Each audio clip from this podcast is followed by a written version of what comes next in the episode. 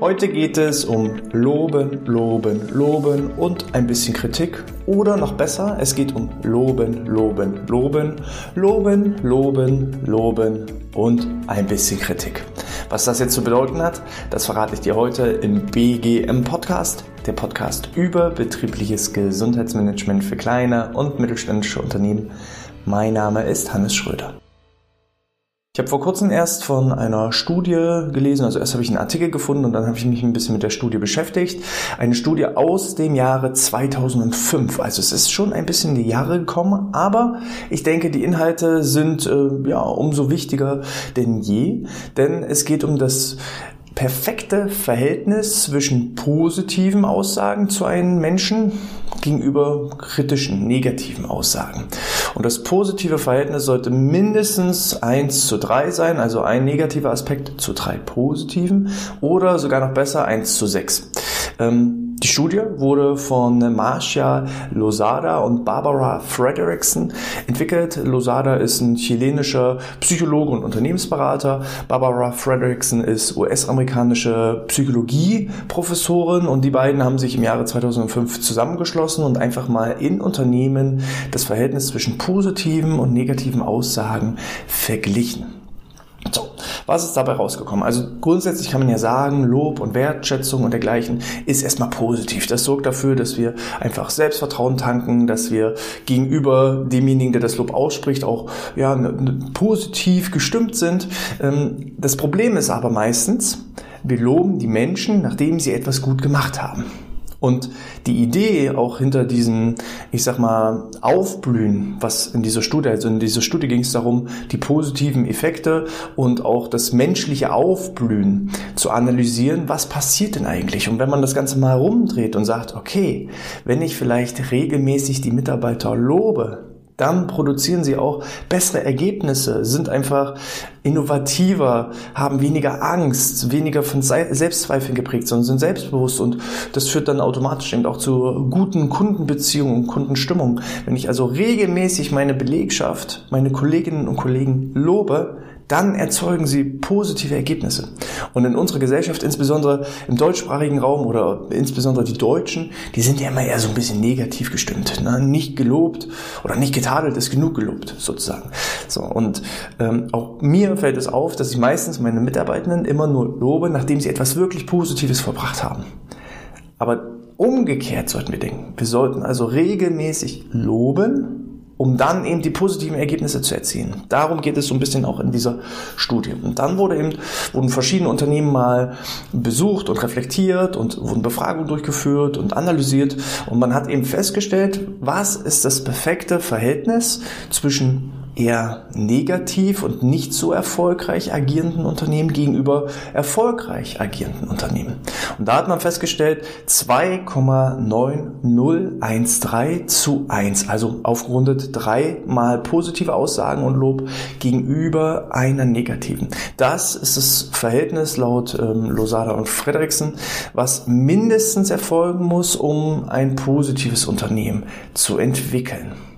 Also dreimal positiv zu einem negativ. Nicht jeden Tag, nicht zu inflationär, dass man sagt, so, jeden Tag sage ich was Positives, Positives, Positives und ein Negatives, sondern insgesamt so ein Verhältnis. Wenn ich eine negative Aussage treffe, sollte ich dem gegenüber in Summe zumindest erstmal auch drei positive Aussagen haben. Und das hat mich auf jeden Fall zum Nachdenken gebracht, weil ich habe euch ja zum Beispiel auch schon mal das sogenannte Feedback Sandwich vorgestellt. Beim Feedback Sandwich oder auch bekannt als Feedback Burger ist es ja so, ich starte mit einem positiven Aspekt, dann kommt die konstruktive Kritik, praktisch die negative Aussage und dann kommt wieder ein positive, ähm, eine positive Aussage. Und da merkt man ja, da ist das Verhältnis nur eins zu zwei, ein negatives zu zwei positiven. Also sollte man bei diesem Feedback Bürger vielleicht auch im Nachgang oder noch besser im Vorfeld schon positive Aussagen sammeln und entsprechend kommunizieren. Das heißt, wenn ich mir vornehme, irgendwo mal eine Art Kritikgespräch zu führen, sollte ich im Vorfeld vielleicht auch erstmal positive Aussagen treffen, eine Woche vorher, ein paar Tage vorher und dann gehe ich erst rein und gebe dann dieses Feedback-Sandwich oder diesen Feedback-Burger ab. Dann habe ich schon mal positive Aspekte und Aussagen im Vorfeld gesammelt.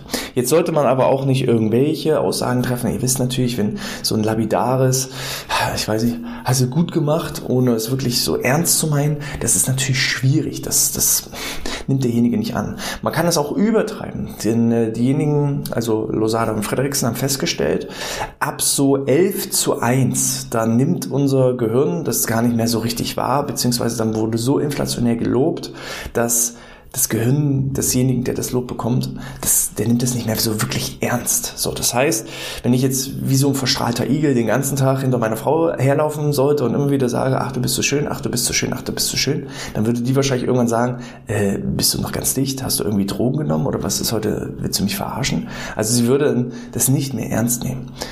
So, das heißt erstmal, ihr müsst euch vom Mindset her, vom Glaubenssatz her, erstmal auch ändern. Also wenn ihr so diese Einstellung habt, äh, nicht getadelt ist genug gelobt, erstmal da ändern. Ihr solltet jetzt mit dem Wissen erstmal aufnehmen, wenigstens 3 zu 1, das ist auf jeden Fall schon mal positiv, das erzeugt positive Produktivität, Innovation, äh, weniger Angst, weniger Zweifel und führt eben auch zu besseren Kundenbeziehungen. Das müsst ihr erstmal verinnerlicht haben. Da erstmal Mindshift, Mindset ändern.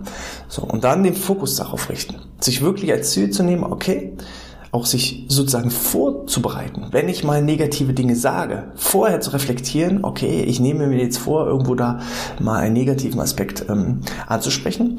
Also muss ich das vorbereiten. Ich, ich muss mir also Gedanken dazu machen und nicht irgendwie es rausplauzen lassen, am besten noch so negativ emotional, dass ich jemanden anfahre, ohne mir vorher darüber Gedanken gemacht zu haben, sondern wenn ich irgendwas beobachte, was nicht so toll ist, dann notiere ich mir das vielleicht, lass das auch erstmal sacken. Beobachte dann noch weiter. Vielleicht war es meine Ausnahme, dass derjenige das ja so, so gemacht hat. Vielleicht war es mal ein schlechter Tag oder was auch immer, warum, warum das passiert ist. Wenn ich aber es beobachte, dass es mehrfach stattfindet, dann sollte ich praktisch meinen Fokus richten. Okay, ich weiß jetzt, dass er diese eine Sache negativ macht, aber was macht er denn positiv? Das ist wie, wenn ihr jetzt irgendwie im Auto unterwegs seid, auf der Autobahn und hört gerade diesen Podcast, ähm, richtet mal auf euren Fokus Fokus auf alle roten Autos, die ihr ab jetzt in der nächsten Stunde seht. Und ihr werdet merken, Mann, es gibt aber auch wirklich viele rote Autos hier in der Gegend. Und äh, darauf, wo du deinen Fokus richtest, das ziehst du halt an. So. Bin ich halt vom Glaubenssatz her eingestellt, dieser Mitarbeiter macht immer alles falsch oder ist immer alles negativ, dann werde ich automatisch auch immer nur die negativen Dinge sehen. Da erstmal den Fokus verändern aufs Positive. Nehmt euch als Ziel wirklich jeden Tag die positiven Dinge von jedem einzelnen Mitarbeitenden zu finden. Dann ist auch nochmal wichtig, nicht nur für besondere Leistungen zu loben, sondern vielleicht auch für die alltäglichen Dinge, die aber so routinemäßig geworden sind, dass man das schon gar nicht mehr wahrnimmt. Ähm, ich mache mal ein Beispiel. Hm, ich habe euch ja schon mal gesagt, ich äh, begrüße dann häufig auch Mitarbeiter, die man, die mal irgendwie gesundheitlich oder im, Urlaub verhindert, also auf Weiterbildung waren oder im Urlaub waren oder gesundheitlich krankheitsbedingt verhindert waren. Ähm, wenn die dann nach ein paar Tagen wieder da sind, dann sage ich häufig die Worte: Ach schön, dass du wieder da bist. Und äh, meine Kollegin, die Leonie, die auch hier immer, immer für den Podcast-Schnitt und dergleichen zuständig ist, die hat gesagt: ah, Ich finde es ein bisschen schade, das sagst du eigentlich nie zu mir, weil ich das ganze letzte Jahr nie krank war war und auch nicht so richtig Weiterbildung gemacht habe. Also ich war halt immer da und präsent und du hast mich halt morgens immer bloß mit Hallo Leonie begrüßt und äh, da hätte ich mich auch gefreut. Und das war so für mich auch so ein Augenöffner, dass ich sage, oh verdammt, ich sollte also nicht nur für das in dem Sinne außergewöhnliche, schön, dass du da bist oder wieder da bist, loben, sondern eben auch für die alltäglichen Dinge. Dass man einfach auch mal jemand sagt, Mensch, ähm, das scheint für dich zwar selbstverständlich, aber für mich ist es nicht selbstverständlich und dann kommt das natürlich auch an. Genauso auch, hm, je mehr ich persönlich über jemanden weiß, wie er tickt, was er für Stärken hat, was er für Schwächen hat, kann ich auch individuelle hm, Aussagen treffen, die bei dem einen vielleicht als richtig super positives Lob angenommen werden und bei jemand anderen als so standardmäßiges Lob angenommen werden. Ich mache auch hier mal ein Beispiel. Ähm, als ich meinen allerersten Podcast aufgenommen habe und danach kam jemand zu mir und hat gesagt, hey, das ist echt cool, was du da gemacht hast. Das ist ein echt cooler Podcast. Ich habe da mal reingehört und ähm, hätte ich nicht gedacht, dass du das so kannst, dann wäre das für mich ein total tolles Lob gewesen und hätte mich total bestärkt und äh, ich wäre richtig euphorisch gewesen. Jetzt nach irgendwie 250 Episoden, wenn da mal jemand sagt, Mensch, das mit dem Podcast, das machst du ja echt gut, dann ist das sowas, was dann ja, dann sage ich, ja, Mensch, ich mache das ja auch schon ein bisschen und, hm, und das tangiert mich dann emotional nicht so sehr. Andersrum wäre es wieder, wenn jetzt zum Beispiel die Leonie sagt, äh, die ihm für den Podcast-Zuschnitt äh, oder den Podcast-Schnitt zuständig ist und jeden Podcast hört, wenn die dann sagt, ey, letztens diese eine Episode, die du eingesprochen hast, das war mit Abstand bisher die beste Episode, die du gemacht hast, dann wäre das wiederum ein Lob, was mich total ähm, emotional dann trifft, wo ich dann sage, oh super, ey, vielen lieben Dank ähm, für das positive Feedback. So, also da sieht man schon, eigentlich auch das, wir differenzieren halt einfach dann im Lob. Eigentlich auch, wenn jemand sagt, Mensch, äh, du machst das echt super mit dem Podcast das sollte mich doch genauso auch emotional wischen. Ist es aber nicht. Und je mehr ich einfach auch weiß, wer tickt wie, wer hat seine Stärken, wer hat seine Schwächen. Also wenn jetzt ein Mitarbeiter oder eine Mitarbeiterin, die eigentlich so nicht so der Extrovertierte ist, so ein bisschen Angst hat, Bedenken hat, Zweifel hat, äh, Vorträge zu halten und dann trotzdem aus ihrer Komfortzone herauskommt und dann eben zum Beispiel mal einen Vortrag hält und das auch gut macht, dann sollte man das eben auch dann vielleicht wertschätzender auch loben, als wenn jemand eben den 500. Vortrag hält und man dann eben nach fünf oder 500 Mal dann immer wieder sagt, ey, was super heute, was super heute, was super heute. Natürlich kann man machen, aber das ist eben wie, als Beispiel bei einer Frau, nicht zu stark, nicht zu intensiv, nicht inflationär, nicht immer die gleichen Dinge. Also es ist viel, viel besser, viel, viel cooler, auch da mal zu wechseln, zu verändern und eben auch ähm, ja über Persönliches zu sprechen, menschlich zu sein, sich nahbar zu machen und ähm, einfach ja vor allem eben auch das Ganze vorzubereiten oder eben auch zu ändern. Also ihr merkt, das hängt alles zusammen. Zuerst erstmal die Einstellung ändern, dass ich weiß, loben ist wichtig. Dann den Fokus darauf setzen, an welchen Stellen kann ich loben und auch den Fokus darauf zu setzen, wie krass eine negative Aussage ist. Auch das ist ein Mindset-Wechsel, ein Mindshift heißt, jedes negative, jede negative Aussage sollte ich nicht emotional rausplauzen, sondern sollte ich sachlich vorbereiten und vorbereiten in Form von, dass ich eben das Ganze auch mit positiven Dingen vorbereite.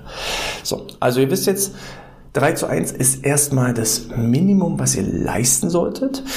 Ab so 11 zu 1 ist es inflationär. Das perfekte, wirklich perfekte Verhältnis, wo also die Menschen so richtig aufblühen, ist angeblich bei 6 zu eins. Also wenn man sechsmal lobt und nur einmal was Negatives, dann ähm, ja entfalten sich die Menschen wohl zu ihrer besten Leistung, zu ihrer besten Arbeit und das spiegelt sich dann, wie gesagt, in Kundenzufriedenheit und positiven Kollegen, Beziehungen und Bewertungen und eben auch einer hohen Rentabilität dann entsprechend aus. Nehmt euch also insbesondere, glaube ich, als Führungskräfte, als Geschäftsführer, aber auch als normaler Mitarbeiter, nehmt euch einfach mal die Zeit, eure Kolleginnen und Kollegen wertzuschätzen und meistens so, so wie es im Wald hineinruft, so kommt es auch wieder heraus. Das heißt, jedes Mal, wenn ich ein Lob verteile, da kriege ich auch meistens irgendwie ein Lob zurück. Und gegen Lob kann man sich ja bekanntlich nicht wehren. Also nehmt das einfach mal äh, mit zu Herzen. Ich fand es auf jeden Fall nochmal ein Augenöffner, insbesondere bei dieser, äh, beim Feedback-Sandwich, weil das war so eine Sache, ähm, da achte ich schon sehr drauf und versuche das so einzuhalten. Jetzt weiß ich aber, okay, das reicht noch nicht, da muss noch mehr. Und das ist eben der Punkt, man entwickelt sich persönlich weiter. Ich kannte diese ähm, Studie noch nicht von Losada und Frederiksen. Ähm, wie gesagt, schaut einfach selber vielleicht mal rein und belest euch dazu ein bisschen. Es ist auf jeden Fall wert, sich dementsprechend zu beschäftigen. Vielleicht habt ihr noch mehr coole Studien oder Tipps, dann schreibt es mir doch gerne in den YouTube-Kommentaren. Gebt auf jeden Fall, wenn euch das gefallen hat, einen Daumen nach oben, hinterlasst ein Abo oder noch besser, schreibt eine 5-Sterne-Bewertung in iTunes oder in der Apple Podcast-App. Das dauert nur so 30 Sekunden. Also einmal auf die Sterne klicken und dann noch einen kleinen Kommentar abgeben, weil äh, je mehr positive Bewertungen und Lob wir bekommen, umso größer ist unsere Reichweite und dementsprechend kann von diesem Content eben auch noch andere Personen Personen entsprechend profitieren. Gerne könnt ihr auch unseren Newsletter abonnieren unter bgmpodcast.de slash newsletter. Dann bekommt ihr jede Woche die aktuellsten Tipps und Trends rund um das betriebliche Gesundheitsmanagement. Das wäre soweit. Ihr habt genug Aufgaben. Ich danke euch vielmals für euer Durchhalten, dass ihr bis zum Ende dieser Podcast-Episode entsprechend äh, die Ausdauer hattet und freue mich auch, wenn ihr beim nächsten Mal wieder dabei seid. In diesem Sinne, bleibt gesund und bis zum nächsten Mal sportfrei.